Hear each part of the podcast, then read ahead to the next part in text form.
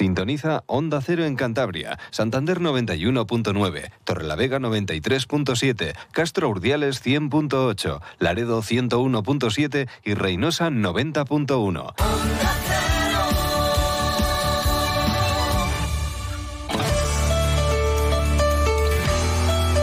Cantabria en la Onda.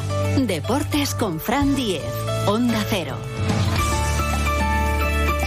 Tiempo ya para la información deportiva de Cantabria. José Luis San Julián está en la realización técnica. Anoche tuvimos alegría en Torlavega, 1.500 espectadores en el Vicente Trueba disfrutaron del pase a la final a 8 de la Copa del Rey de Balonmano, porque el Batco venció al Badahuesca 35 a 33, con sufrimiento, mm, pasándolo mal en algunos momentos en defensa, pero al final se venció.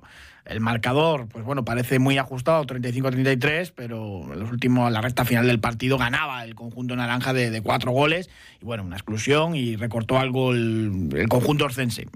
Estará en Santander en esa Copa del Rey a principios de mayo, junto con el Sinfín y el Barça, que ya son finalistas de oficio, uno por anfitrión y otro por campeón, y el resto de, de conjuntos. Luego hablaremos de, de balonmano.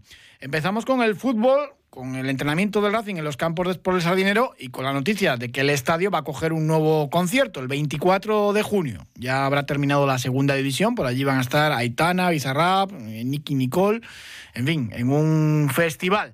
Un escenario más pequeñito que el de Muse, pero hay que añadir pues, a este festival el concierto de la banda británica y el partido de la selección española absoluta ante Chipre. Y los campos de sport, cualquiera que visite habitualmente la instalación debe ser consciente de cómo están. Hay hasta zonas que son peligrosas, mm, por las escaleras, porque hay forjado de hierro visible. Mm, Está como está. Ahora estamos en pleno debate de si se debe ayudar más a mejorar esta instalación. El Ayuntamiento de Santander y el club tienen ese convenio firmado, aportan dos millones y medio cada uno, pero es lo básico la iluminación en su momento, ahora posteriormente pues el cambio de, los asientos, cosas muy muy sencillas. Los baños, por ejemplo, para este 24 de junio, pues no estarían en ningún caso. Está como está. Yo creo que es bueno para Santander y bueno para Cantabria tener un estadio en condiciones para acoger pues todo tipo de eventos, ya no solo el fútbol. Y en esa reforma elaborada por una empresa especializada como Molcawar, los valencianos, pues incluye pues un salón de actos, diferentes cuestiones que pueden aportar más a la ciudad y a la comunidad autónoma. Pero bueno, eso es harina de otro costal. En lo deportivo, pocas eh, novedades en el entrenamiento de hoy. Y, después de la sesión hablaba Íñigo Vicente, uno de los jugadores más importantes ahora mismo de, del club, y hablaba sobre si el objetivo del Racing es la salvación o si es algo más. La verdad que la buena dinámica del equipo nos lleva a estas cuestiones.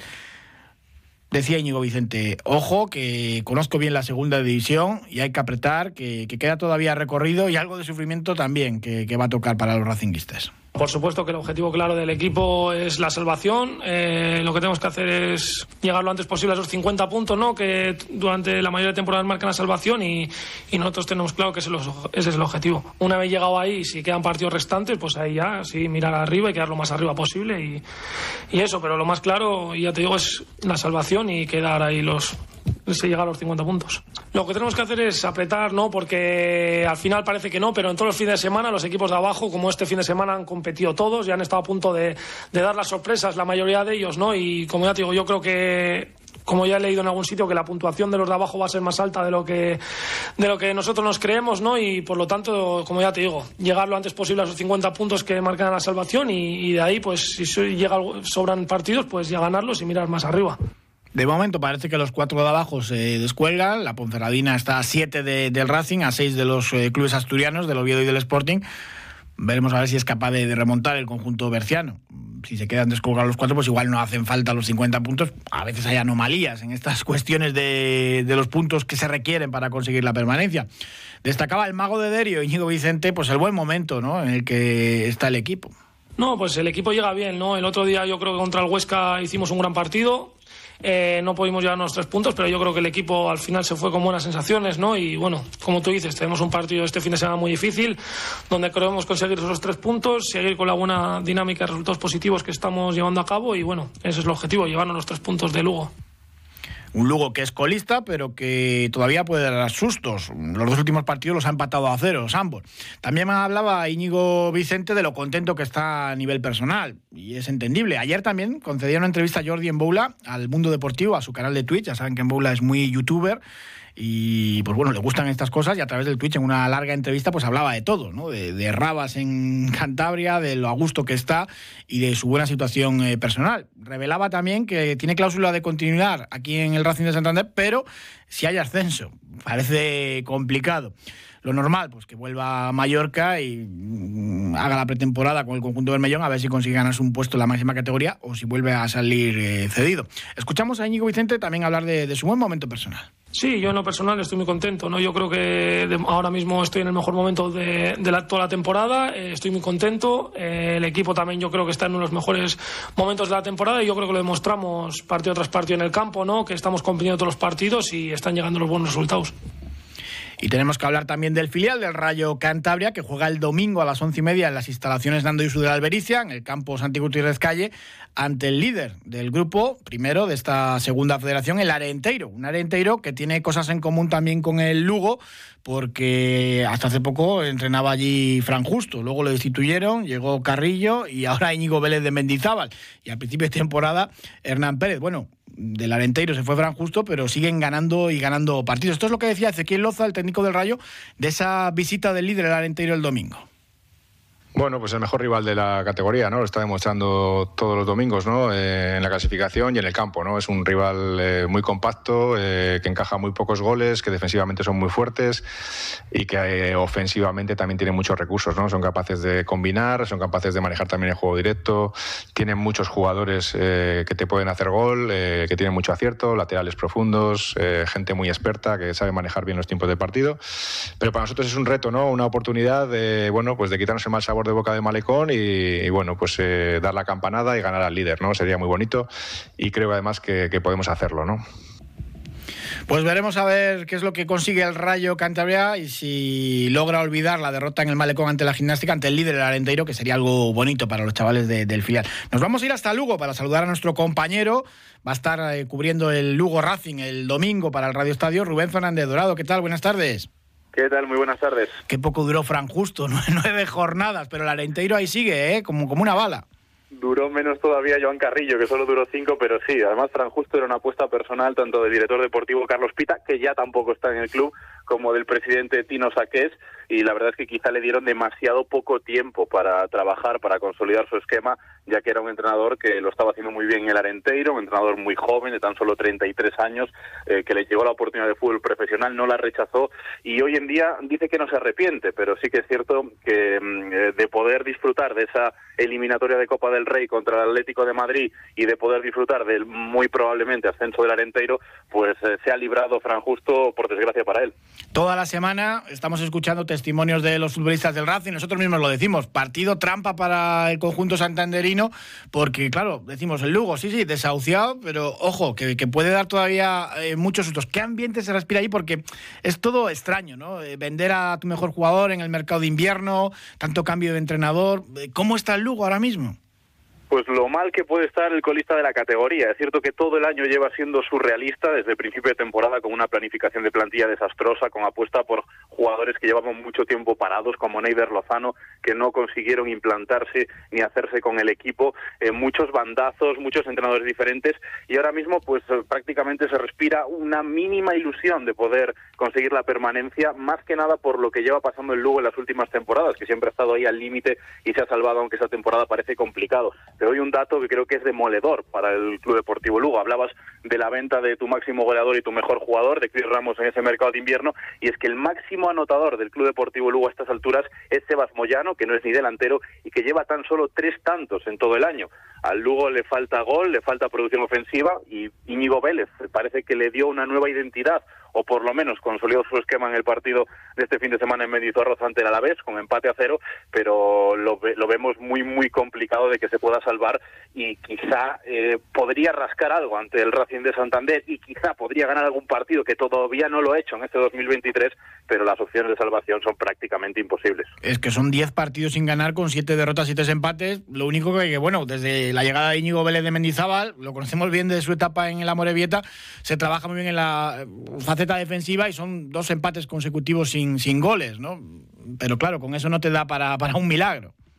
No, y además el problema es que puede implantar su esquema, puede darle esa seguridad defensiva, pero le sigue faltando gol. El otro día alineó en la punta de ataque en ese esquema que le gusta tanto a Íñigo Vélez, que como decías ya lo vimos con el Amorebieta, de tres jugadores en línea defensiva, con dos carrileros largos, con dos puntas, tuvo que meter a Javier Avilés, que sí que es cierto que está siendo una de las sensaciones desde que llegó en este mercado de invierno por su verticalidad, por su velocidad, pero claro, tuvo que alinearlo como delantero centro cuando es un extremo. Le faltan piezas en ataque y las piezas que han llegado a este mercado de invierno, excepto Javier Aguilés y Guiguedes, pues la verdad es que no está dando el rendimiento. Pantic eh, jugaba apenas unos minutos, se volvía a lesionar. José Lu solo ha disputado tres minutos en todo lo que llevamos de segunda vuelta, porque también está lesionado. Y Marco Stepovic, que era el último en llegar ya fuera de mercado, pues lo poco que le hemos visto es que no ha tocado ni un balón. Y no es una forma de hablar, es que no le hemos visto en los tres partidos que ha disputado tocar un solo balón y hacer un solo remate a portería.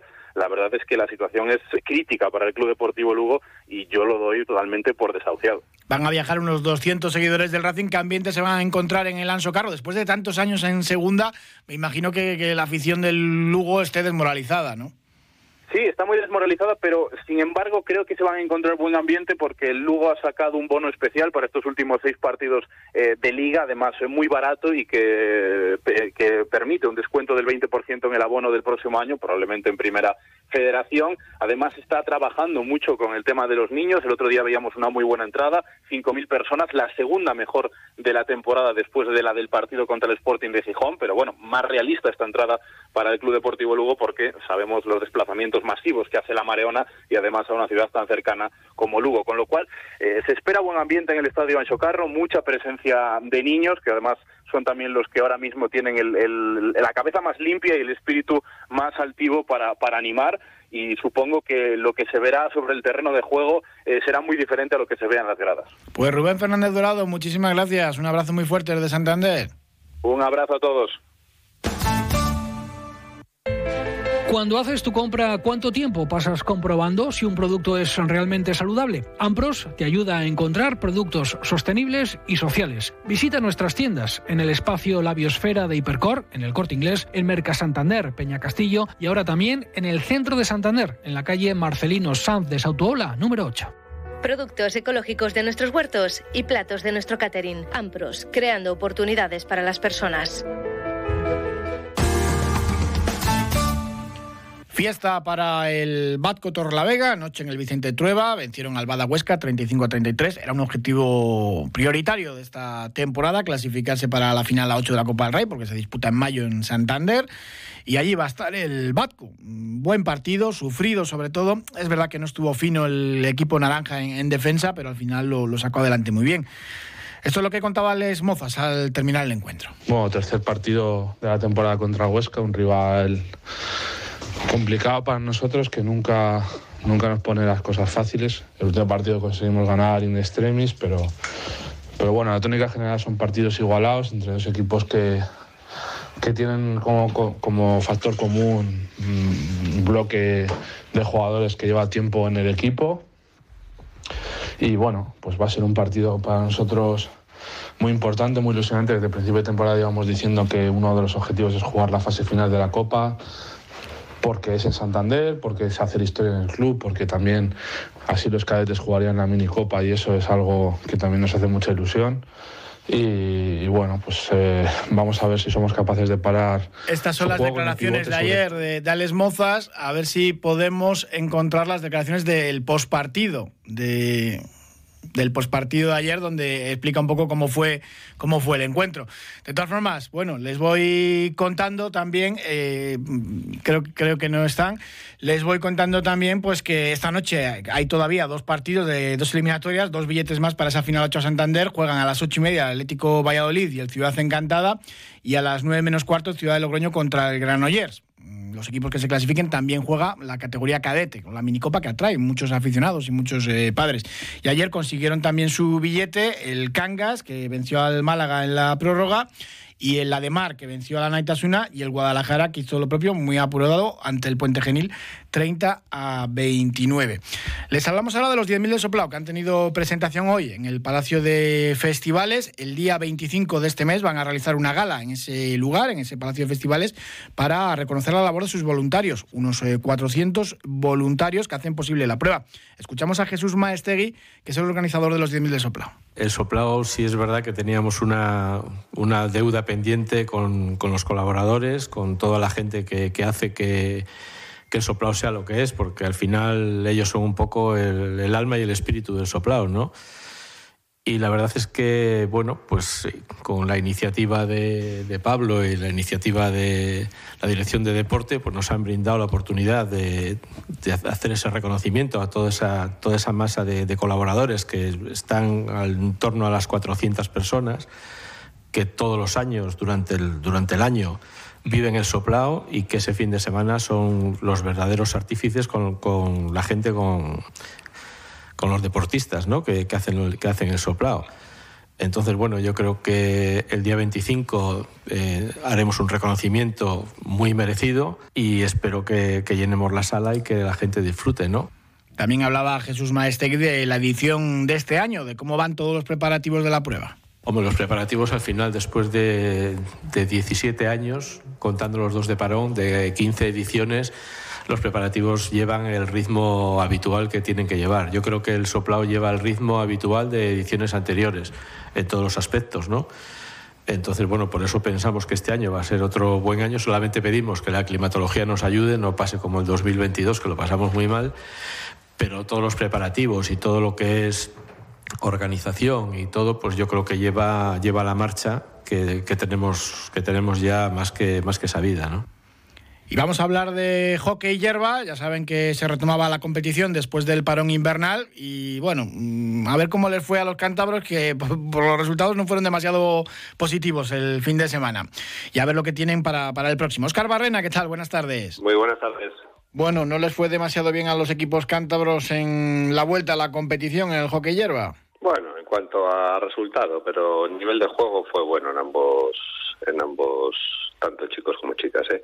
eh el tenis empató a tres eh, contra el Barcelona, que es un buen equipo y pudo hacer más. Y Sardinero perdió 2-3 contra el Sanse Complutense, que, es un gran equipo también, a falta de 40 segundos, y se mereció el empate. Y el nivel que vi de juego, pues te da ilusiones. A ver, aquí hay que ir ganando y sacando puntos, pero ha habido otros años que veías que no había forma. Y si están en esa línea, van a competir bien y, y además a tenis todavía no lo he visto, le veré este fin de semana que juega contra Legara, es también un escollo importante, pero bueno, a ver que muchas veces les ha hecho partido y no sé la primera vez que les empata o les gana. Y Sardinero viaja a Tarrasa contra el Club Deportivo, que es un partido que, que también pueden sacar puntos. Entonces ahora lo que hay que tener es ánimo y estar tranquilos y, seguir trabajando a tope, no, no bajar los brazos. Y te repito, lo que vi el fin de semana me ha gustado. Eh, eh, falta alguna incorporación de alguna lesión, que en el momento que todo el mundo, al menos por parte del sapinero, van a, van a plantar cara y van a dar guerra a los equipos. El que les gane va a tener que, sufrir, que es el otro día Sanse, que tiene un gran equipo joven con una, un potencial físico brutal. Les costó y te repito, a falta de 40 segundos metieron un gol tonto, tonto, pero que que mm, con los jóvenes que, que, parecían tenían daba la sensación de muchísima experiencia que echar dinero y, nada hay que seguir repito hay que seguir hay que seguir luchando hasta el final y quedan todavía 10 jornadas y hay que tener suerte con las lesiones y, y, seguir hasta el último día y yo creo que tenis vamos no va a tener ningún problema tiene un equipo para estar a media tabla y Sardinero puede estar ahí puede, puede mantenerse. El tema es los equipos que están cerquita, eh, de Taburiente empató, que no sabemos lo que habrá fichado porque hay mucha pasta en el Cabildo Canario, eh, pero bueno, tiene que empató a uno contra, yo creo que empató a uno o a, dos. Sacó un puntito de oro contra Jolaseta, que también estaba ahí en el lío y, demás, pero tenis también empató, con lo cual la diferencia es de ganar un partido, dos partidos y te pones por encima o, a su altura. Eso en lo que respecta a la categoría masculina, como dices, el tenis es el que juega en casa, el domingo a las 11 en el complejo de la Albericia y el Sardinero en tierras catalanas. En la categoría femenina también una derrota y un empate.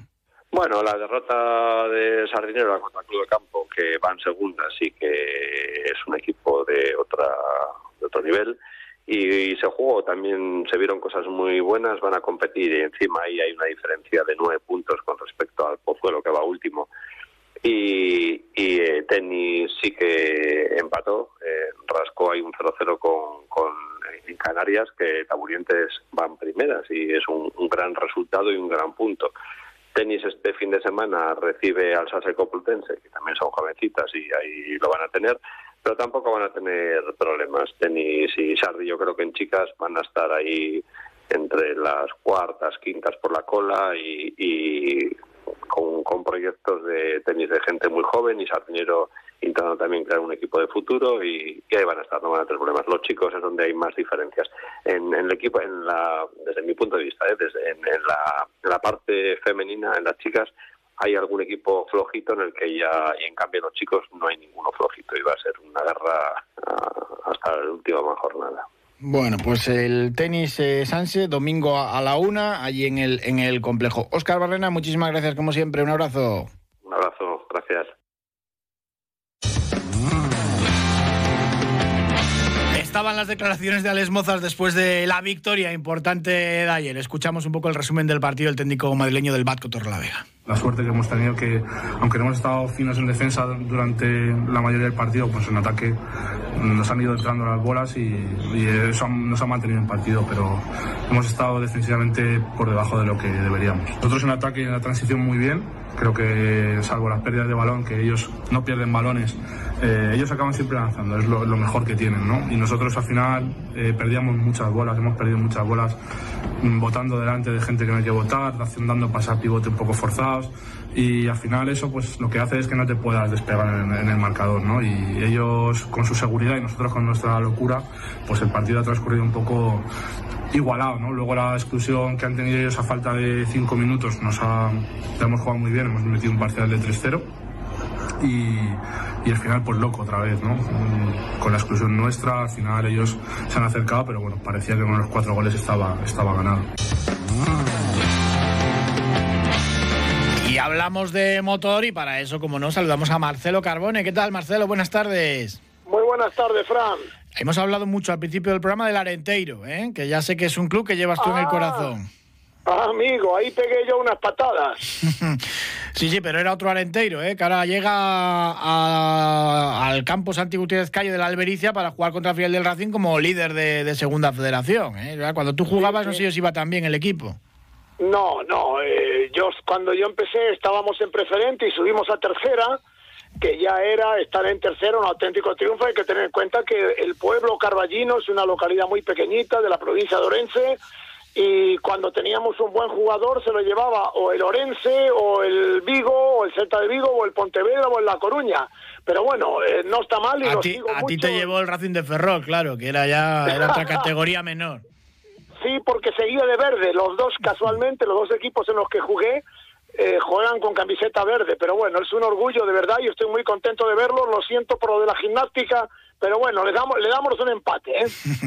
bueno, eh, hablamos de rallies porque tenemos el inicio del Supercampeonato de España de Rallys con esa 40 edición ya del Rally de Sierra Morena y además otro aniversario especial porque en Pernía eh, hace 10 años precisamente fue su primer triunfo en el Nacional allí en Sierra Morena y hombre, ahora ya es muy difícil vencer pruebas porque hay un nivelón tremendo para este Rally de Sierra Morena. Mañana empieza el shakedown. Sí, la verdad se dice pronto lo de esos 10 eh, años, ¿eh? pero bueno, eh, evidentemente eh, Shura corre en un sitio donde se le quiere mucho y mañana efectivamente es el shakedown. Hay un detalle que, bueno, no quiero ser yo más crítico que los pilotos, ¿no? Me sorprende mucho porque hasta ahora el formato de los rallies últimamente era de viernes y sábado, de tal manera que el sábado a media tarde se acababa todo y los mecánicos que sabemos que este es un deporte amateur, salvo cuatro o cinco que pueden correr como profesionales, se podían mover a casa el sábado y estar el domingo a la mañana en casa. Pues este año ha cambiado y sí, efectivamente, mañana es el shakedown, pero el rally se divide entre viernes y sábado y eh, sábado y domingo, perdón, de tal manera que habrá algunos que llegarán el lunes de madrugada a casa. En cualquier caso, eh, va a ser un rally muy interesante. Este año el campeonato, bueno, repite el campeón Pepe López, em, eh, vuelve con fuerza Iván Ares, que ya fue campeón y quiere recuperarlo, eh, Cohete Suárez también quiere volver a ser campeón, eh, hay varios, bueno, aparte, bueno, Oscar Palomo, que es un chico joven con un coche oficial también, eh, compañero de marca de Sulayén Pernía, no me quiero olvidar de nadie, también en este rally está Jan Solán, no sé lo que puede pasar, pero lo cierto es que va a ser un rally muy, muy interesante porque hay varias marcas y no me quiero olvidar de los asturianos, en este caso Diego Ruilova, que hereda el coche que el año pasado tuvo Cachón, es decir, como piloto oficial Citroën a nivel nacional, aunque todavía habrá que darle algo de tiempo. Pero en cualquier caso va a ser un rally interesantísimo. Ah, por cierto, empieza también la copla Renault Clio, en la que está Mario Asenjo, el cántabro, que también es un joven con mucha proyección, ya sabéis que fue campeón de España de montaña y campeón cántabro, y no me quiero olvidar de Borja Odriozola, que aunque no corre con un piloto cántabro, corre con el murciano Francisco Antonio López Carpacheco, sigue ahí corriendo en el Campeonato de España. Y mañana tenemos también Rally de México. Eh, Dani Sordo ganó el Rally de México en 2018, ha sido cuatro veces cuarto. El shakedown es a las 5 hora peninsular española, 5 de la tarde, y el primer tramo el viernes ya en la madrugada, 3 de la mañana. Sí, los horarios nos van a pillar un poco cambiados porque hay seis horas de diferencia eh, a Dani en este rally le va a beneficiar, le puede beneficiar seguramente el orden de salida. Hay pocos coches de tal manera que los tramos van a quedar poco castigados de las primeras a las segundas pasadas, pero como se sale por eh, orden de campeonato y Dani no estuvo en Suecia y sacó pocos puntos en Monte Carlo, pues esto le puede realmente beneficiar. En cualquier caso, el gran favorito va a ser eh, obviamente eh, Robampera, pero no podemos olvidarnos de Otanak, que viene de ganar y de los pilotos de Ford que están intentando que la marca americana eh, pues aporte más dinero. En cualquier caso, eh, el equipo Hyundai, aparte de Dani, obviamente eh, siempre va a ser eh, Terrine Ubil el cabeza del rally y esperemos que Dani no tenga que hacer trabajo de equipo. Mañana hablamos más de este rally de México, que hay varias curiosidades mecánicas que te quiero preguntar, pero ahora, Marcelo, tengo que dar paso a nuestro espacio habitual de los jueves de salud. Un abrazo muy fuerte. Igualmente, buenas tardes. Los problemas de humedades pueden ocasionar daños dermatológicos en cualquier persona, pero especialmente en aquellas que ya sufren de alergias cutáneas o dermatitis. Hoy vamos a conocer con el asesor médico de Onda Cero, el doctor Bartolomé Beltrán, los problemas que provocan, pero también las soluciones. Doctor Beltrán, buenas tardes. Muy buenas tardes. ¿Cómo afectan las humedades a la piel? Bueno, en alguna ocasión lo hemos comentado, durante el invierno se presentan muchas variaciones climáticas que tienen como consecuencia pues su variación y problemas de humedades. Según los expertos, estos factores aumentan hasta en un 40% las enfermedades dermatológicas y también las infecciones causadas por los hongos. ¿Qué recomendaciones nos daría para paliar estas humedades y evitar enfermedades cutáneas? Pues eh, debemos evitar temperaturas extremas y la sequedad, limpiar constantemente la sudoración y evitar que se produzca. Asegurarnos por supuesto, que nuestro hogar tiene una ventilación apropiada y procurar mantener la humedad relativa entre el 30 y el 50%. Para esto, expertos como los de Murprotec nos pueden ayudar a mantener unos niveles de humedad correctos para vivir en un entorno muy saludable. Hasta otro día, doctor Beltrán, y muy buenas tardes. Muy buenas tardes. Un día descubres que tienes humedades en techos, paredes, están por todas partes. ¿Qué puedes hacer? Llama a Murprotec. Llama, llama al 930 1130 o entra en murprotec.es. Si con las humedades te las tienes que ver, ¿qué puedes hacer? Llama a Murprotec. 930 1130. Murprotec. Cuidando tu hogar, cuidamos de ti. Voy apuntando algunas de las citas deportivas del fin de semana a lo largo de estos días. Eh, ayer, por ejemplo, mencionábamos unas, les voy contando otras. La travesía Andrés de Regil eh, de esquí alpino eh, viernes y sábado. 46 ediciones ya, esta prueba organizada en el País Vasco, pero que se disputa aquí en nuestros eh, picos de Europa. Vamos a tener surf en el Sardinero, con el Sarro Contes y el primer duatlón de Casturdiales. Pues bueno, tres citas deportivas, ayer les contaba otras tres, y mañana ya tendremos la previa de todo el fin de semana con un montón de partidos de los equipos cántabros y de eventos deportivos y también eh, muy pendientes de los deportistas de nuestra comunidad autónoma. Muchísimas gracias por habernos acompañado. Les dejamos ahora en buena compañía con el programa de Julio Otero.